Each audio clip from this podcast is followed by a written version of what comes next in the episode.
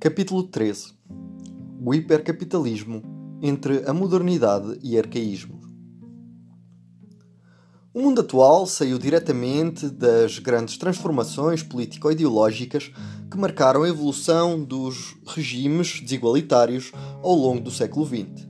A queda do comunismo conduziu ao desenvolvimento de uma forma de desilusão quanto a qualquer possibilidade de uma economia justa um sentimento que alimenta neste início do século XXI os recuos identitários e que deve ser ultrapassado. O fim do colonialismo levou ao desenvolvimento de relações económicas e migratórias entre as diferentes partes do mundo numa base pretensamente menos desigualitária do que no passado, mas o sistema mundial continua a apresentar uma forte hierarquia e a ser insuficientemente social e democrático a esse, e essas relações geraram novas tensões tanto entre os países como no interior dos mesmos. Por fim, o regresso de uma forma de neoproprietarismo é patente. Vamos estudar neste capítulo vários uh, dos grandes desafios desigualitários e ideológicos comuns que as diferentes sociedades do planeta enfrentam neste início do século XXI, insistindo no potencial de mudança e de evolução.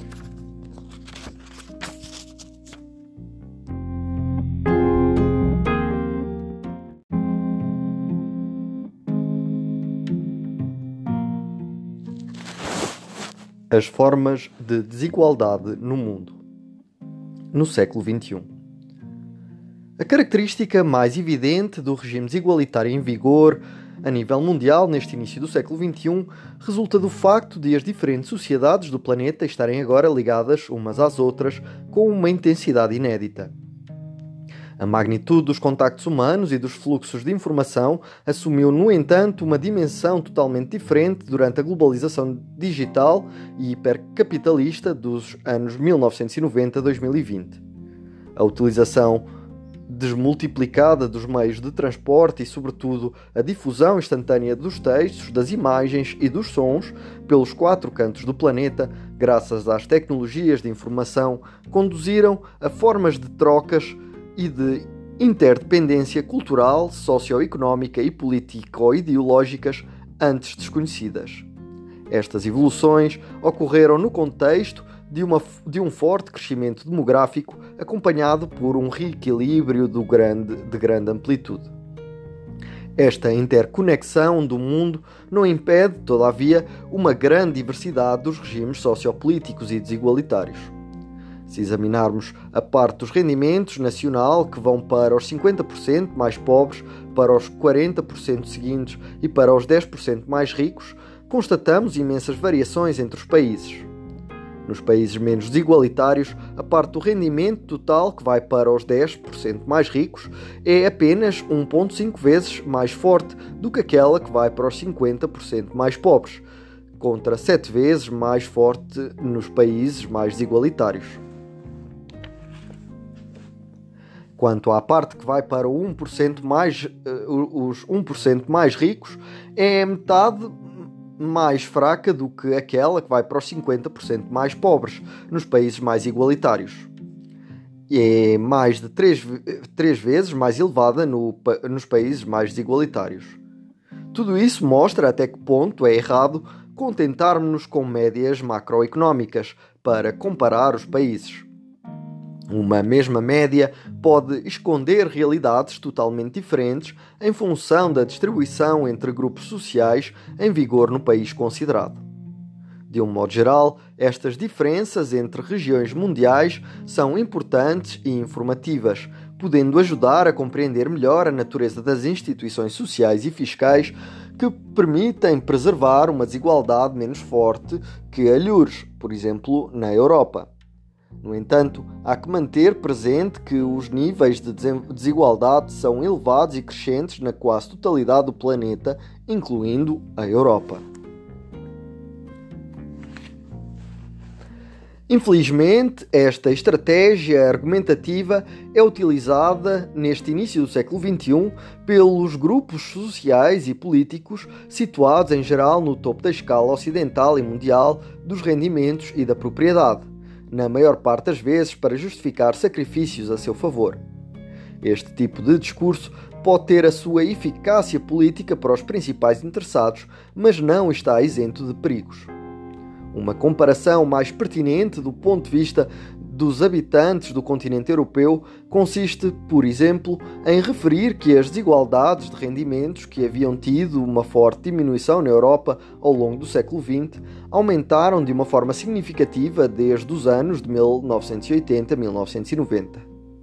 Essa subida das desigualdades foi acompanhada por uma baixa do, do crescimento. Além disso, é necessário precisar que as desigualdades se mantiveram sempre muitíssimo fortes em valor absoluto. Em particular, a concentração da propriedade nunca deixou, na verdade, de se situar a níveis impressionantes nos diferentes países europeus.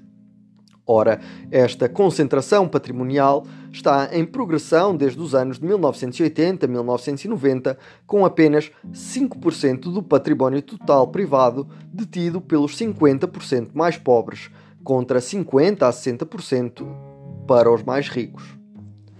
Se examinarmos agora as regiões do mundo onde as desigualdades são mais fortes, é interessante verificar que elas correspondem a vários tipos distintos de regimes político-ideológicos. Entre os países e regiões mais igualitários neste início do século XXI, encontramos países que se caracterizam por uma pesada herança em termos de desigualdades de estatuto e discriminações raciais, coloniais e esclavagistas.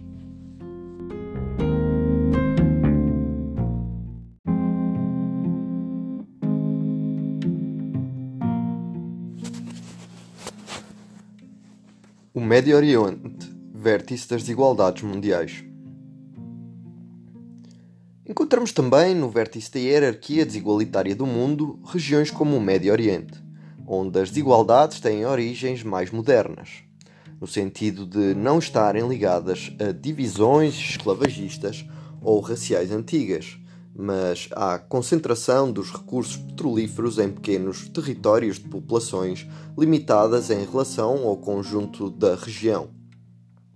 Esses recursos petrolíferos estão em curso de transformação em riquezas financeiras permanentes, por intermédio dos mercados financeiros e do sistema legal internacional.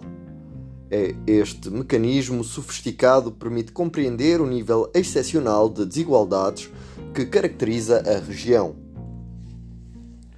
Por outro lado, as desigualdades do Médio Oriente apresentam uma ligação estreita com o sistema de, de fronteiras implementado na região pelos franco-britânicos na sequência da Primeira Guerra Mundial e depois com a proteção militar terceira que as potências ocidentais concederam às petromonarquias. Sem esta proteção, é provável que o mapa político de, da região tivesse conhecido transformações importantes a intervenção militar de 1991 do Kuwait, ao, ao mesmo tempo que o colapso da União Soviética facilitou a intervenção dos ocidentais. Estes acontecimentos marcam a entrada simbólica de, na nova era político-ideológica hipercapitalista e mostram também a fragilidade do compromisso encontrado na época. Algumas décadas depois, o regime desigualitário do Médio Oriente aparece de facto como uma mistura explosiva de arcaísmo, modernidade hiperfinanceirizada e irracionalidade coletiva. Encontramos nele fortes vestígios de lógicas coloniais e militares, ou seja, jazidas petrolíferas que era melhor que ficassem no solo para evitar o aquecimento global e sistemas legais e financeiros internacionais de uma extrema sofisticação que permitem perpetuar os, os direitos de propriedade e colocá-los ao abrigo das cobiças. De notar também que as petromonarquias do Golfo Pérsico são, com a Rússia, os países do mundo que utilizam mais intensivamente os paraísos fiscais. A medição das desigualdades no interior dos países do Médio Oriente é complicada pela extrema opacidade de acesso aos dados. Todavia, tudo leva a pensar que estas últimas se caracterizam por uma forte concentração das riquezas. Não existe menor dúvida de que este nível extremo de desigualdade observado no Médio Oriente contribui para aguçar as tensões e a instabilidade persistente na região.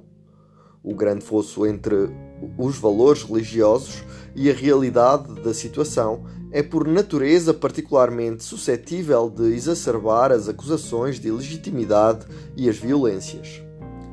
Em termos absolutos, uma organização regional federal e democrática, sob a forma da Liga Árabe ou de outras organizações políticas, poderia permitir a partilha das riquezas e a assunção de amplos projetos de investimento para a juventude da região. De momento, esse caminho não é seguido. Isso decorre das limitações das estratégias seguidas pelos atores políticos regionais, mas também, de facto, de o imaginário político-ideológico mundial estar pouco interessado em soluções desta natureza. Em particular, tanto os Estados ocidentais como os atores privados europeus e norte-americanos encontram por vezes vantagens no status quo. No entanto, aqui como alhures, o respeito absoluto das relações de dominação e dos direitos de propriedade vindos do passado não são suficientes para definir um modelo viável de desenvolvimento. Foi a recusa de pensar soluções pós-nacionais e igualitárias novas que acabou por gerar projetos políticos autoritários e reacionários, tanto na Europa da primeira metade do século XX, como no Médio Oriente do século XX e início do século XXI.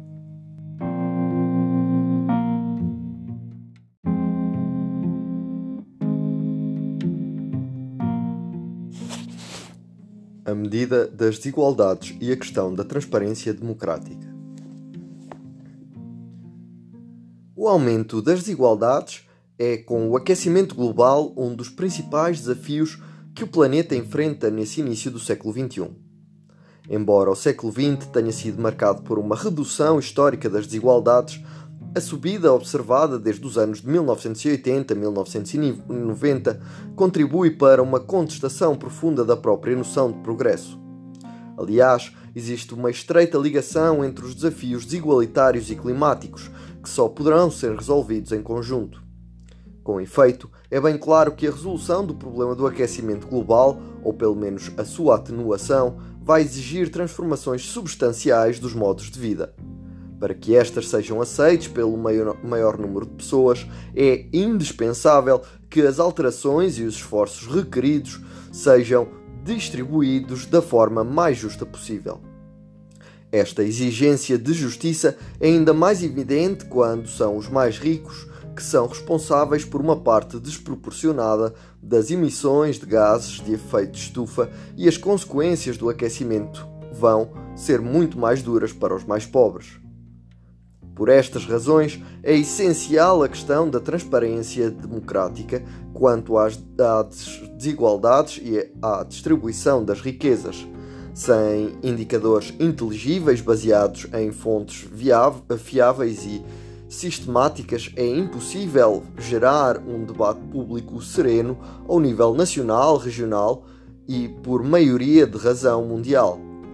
Uma parte importante dos dados apresentados neste livro provém do World Inequality Database, o WID.world. Esses trabalhos baseiam-se num confronto sistemático das diferentes fontes disponíveis e permitem elaborar uma primeira cartografia de, dos regimes desigualitários no mundo e da sua evolução. Há que sublinhar que as fontes disponíveis hoje em dia continuam a ser parcelares e insuficientes. O mundo atual caracteriza-se, inclusive, em alguns aspectos, por uma opacidade económica e financeira acrescida, em particular no que respeita à medição e registro dos rendimentos e dos patrimónios financeiros. Isso pode ser paradoxal numa época em que as tecnologias da informação deveriam permitir uma maior transparência quanto a estas questões. Em determinados casos, isso tra traduz-se numa recusa político-ideológica de levar a sério a questão das desigualdades. Comecemos pela questão dos indicadores utilizados para descrever e analisar a distribuição das riquezas. É essencial que sejam tão intuitivos quanto possível, a fim de permitir uma grande compreensão por parte dos cidadãos. Para comparar os níveis de desigualdade entre países, um indicador particularmente simples consiste em calcular a relação entre o rendimento médio dos 10% e, ou dos 1% mais ricos e o dos 50% mais pobres. Obtém-se então a diferença entre os países, eh, entre países muitíssimo significativas. Por exemplo, observamos que a relação entre o rendimento médio dos 10% mais ricos e dos 50 mais pobres é igual a cerca de 8 na Europa, 19 nos Estados Unidos e 35 na África do Sul e no Médio Oriente.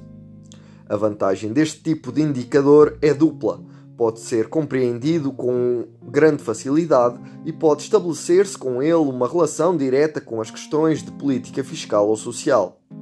O mesmo se passa se examinarmos a concentração da propriedade e a sua possível redistribuição. As partes que vão para os diferentes grupos permitem compreender de imediato como uma redistribuição dos direitos de propriedade poderia afetar o que uns e outros detêm. Pelo contrário, os indicadores, como o coeficiente de Gini, utilizado com frequência nas medições oficiais das desigualdades, são muito mais difíceis de interpretar. Em termos mais gerais, o coeficiente de Gini dá uma visão exageradamente pacífica e ascética das desigualdades tende a esconder os conflitos entre os grupos sociais em presença que compõem a hierarquia dos rendimentos e dos patrimónios e conduz a que se nivelem as revoluções em curso, as evoluções em curso. Outro indicador utilizado com frequência consiste em ignorar pura e simplesmente a parte da distribuição acima de um determinado limiar, por exemplo, os 90% do centil, e em dividir esse limiar pela mediana, ou pelo limiar do décimo centil. O problema de uma tal abordagem é que equivale a esquecer uma parte considerável das riquezas totais. Se decidirmos esconder debaixo do tapete uma tal proporção das riquezas, é pouco provável que consigamos contribuir para a transparência do debate democrático ou para aumentar a credibilidade dos estaticistas e das instituições públicas.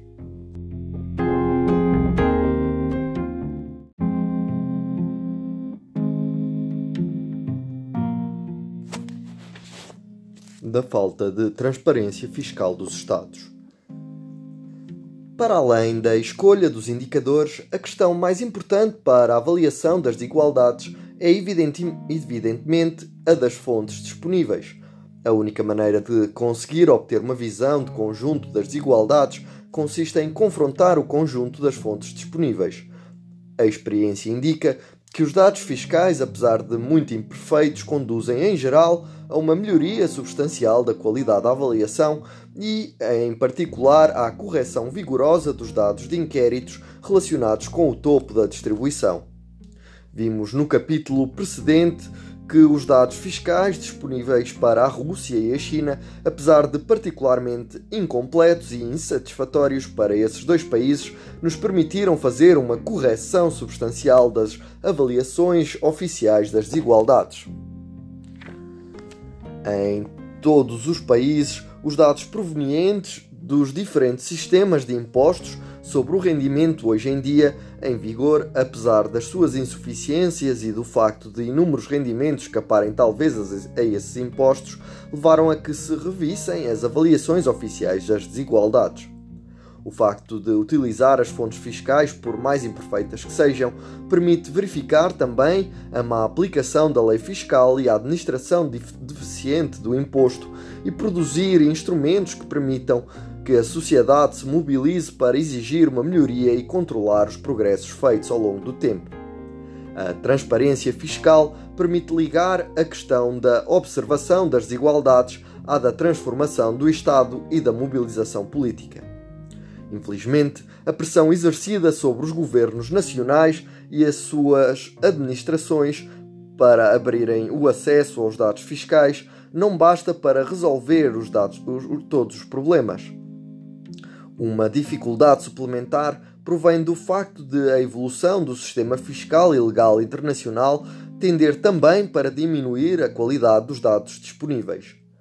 A livre circulação dos capitais, conjugada com uma ausência da coordenação internacional suficiente sobre as questões fiscais e, em especial, a ausência de transmissão automática de informações sobre as detenções patrimoniais transfronteiriças, levou assim um certo número de países, em particular na Europa, a criar regimes fiscais de isenção para os rendimentos do capital. Estas dificuldades de medição das desigualdades de rendimento tornam-se ainda mais problemáticas quando se trata de estimar a distribuição da propriedade, que ainda é menos conhecida do que a dos rendimentos.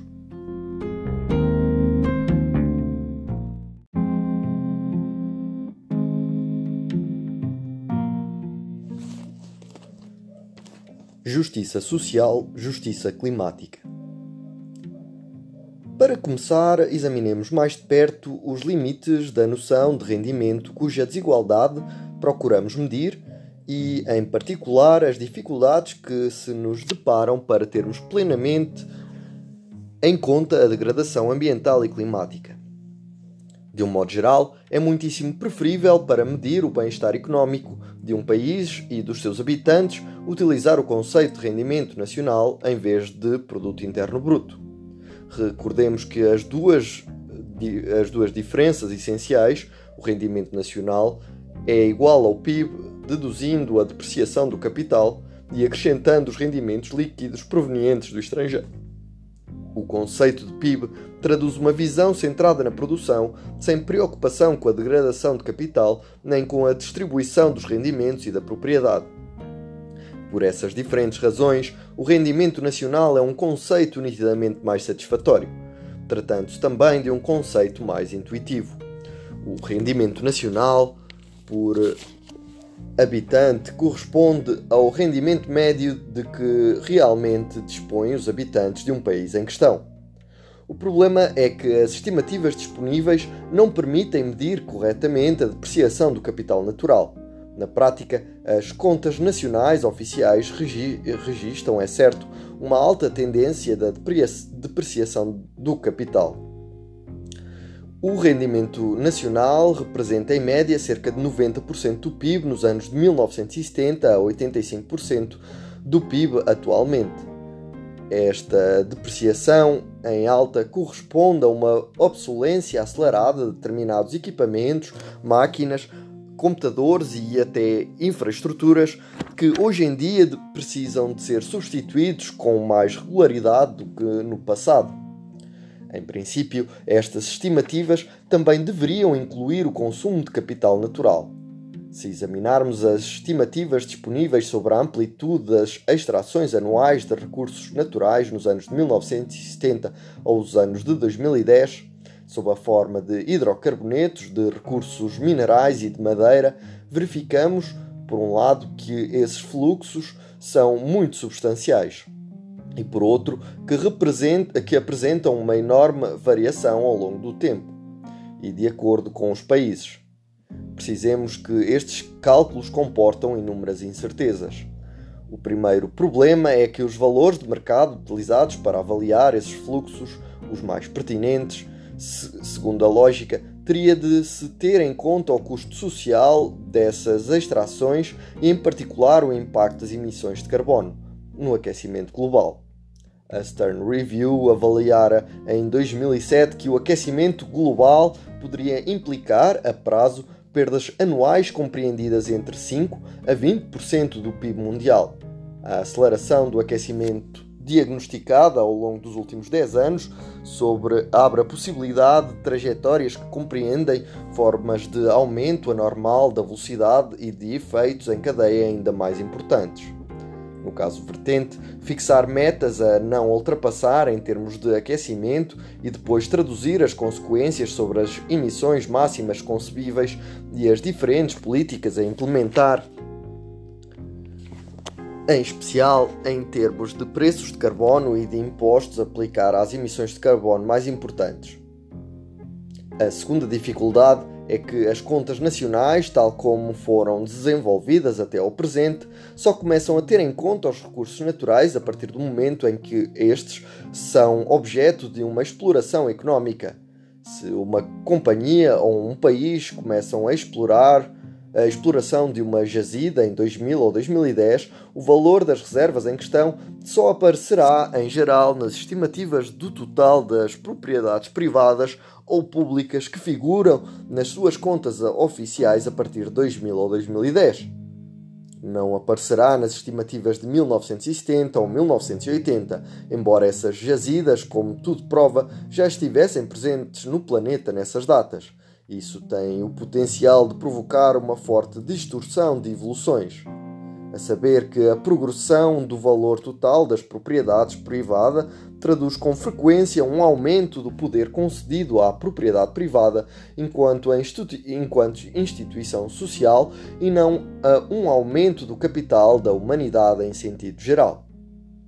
Encontramos a mesma problemática com a apropriação privada dos conhecimentos se uma empresa obtiver um dia o direito de se apropriar do teorema de Pitágoras e de faturar direitos financeiros a todo e qualquer aluno que utilize o referido teorema, então é provável que a capitalização bolsista seja substancial e, por conseguinte, que o total das propriedades privadas no planeta aumente de uma forma significativa, sobretudo se a iniciativa for alargada a outros domínios do saber. Todavia, o capital da humanidade não aumentará um tostão, uma vez que o teorema em questão é conhecido há vários milénios. A capitalização bolsista das empresas tecnológicas inclui patentes e know-how que não poderiam ter visto a luz do dia sem os conhecimentos e as pesquisas fundamentais financiados por fundos públicos e acumulados pela humanidade ao longo de dezenas e centenas de anos. Estas apropriações privadas de conhecimentos comuns poderiam muito bem atingir uma dimensão decuplicada ao, longo do século XXI. Tudo dependerá, entre outras coisas, da evolução do sistema legal e fiscal das mobilizações sociais e políticas a este respeito.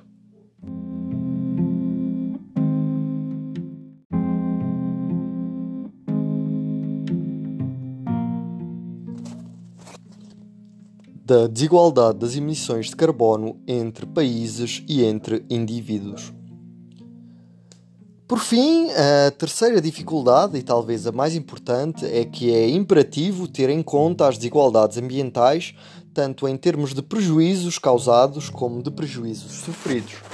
Em particular, as emissões de carbono não são apenas da responsabilidade dos países produtores de hidrocarbonetos, e, ou dos países que albergam as fábricas intensivas em termos de emissões. Também são da responsabilidade dos consumidores nos países importadores e, em particular, dos mais ricos entre eles. Utilizando os dados disponíveis sobre as distribuições de rendimentos nos diferentes países, bem como os inquéritos que permitem estabelecer a ligação entre os níveis de rendimentos e os perfis de consumo, é possível estimar como se distribuem os habitantes do planeta. Estas estimativas levam em conta tanto as emissões diretas como indiretas, isto é, através de bens consumidos por uns e outros, e as emissões necessárias para a sua produção e o seu transporte até ao local de consumo.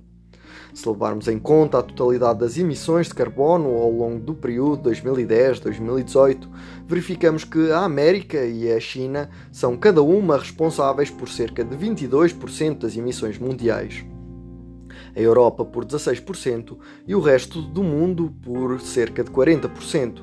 Mas se nos concentrarmos nas emissões individuais mais importantes, a distribuição altera-se. Entre as emissões superiores a 2,3 vezes a média mundial, corresponde aproximadamente aos 10% das emissões mais elevadas, a América do Norte representa 46% do total, a Europa 16% e a China 12%. Esta concentração extremamente elevada das emissões mais fortes nos Estados Unidos resulta em simultâneo de uma mais forte desigualdade dos rendimentos e dos modos de vida, particularmente energívoros. É certo que estes resultados não bastarão para fazer com que o planeta se ponha de acordo quanto à distribuição dos esforços. Em termos absolutos, tendo em conta a realidade das responsabilidades, não seria ilógico que os Estados Unidos compensassem o resto do planeta pelos danos infligidos ao bem-estar mundial, que em termos potenciais são consideráveis. Na prática, é pouco provável que os Estados Unidos assumam de uma forma espontânea essa posição. Não é extravagante imaginar que o resto do mundo possa um dia exigir contas e impor ao país sanções que permitam compensar os danos sofridos.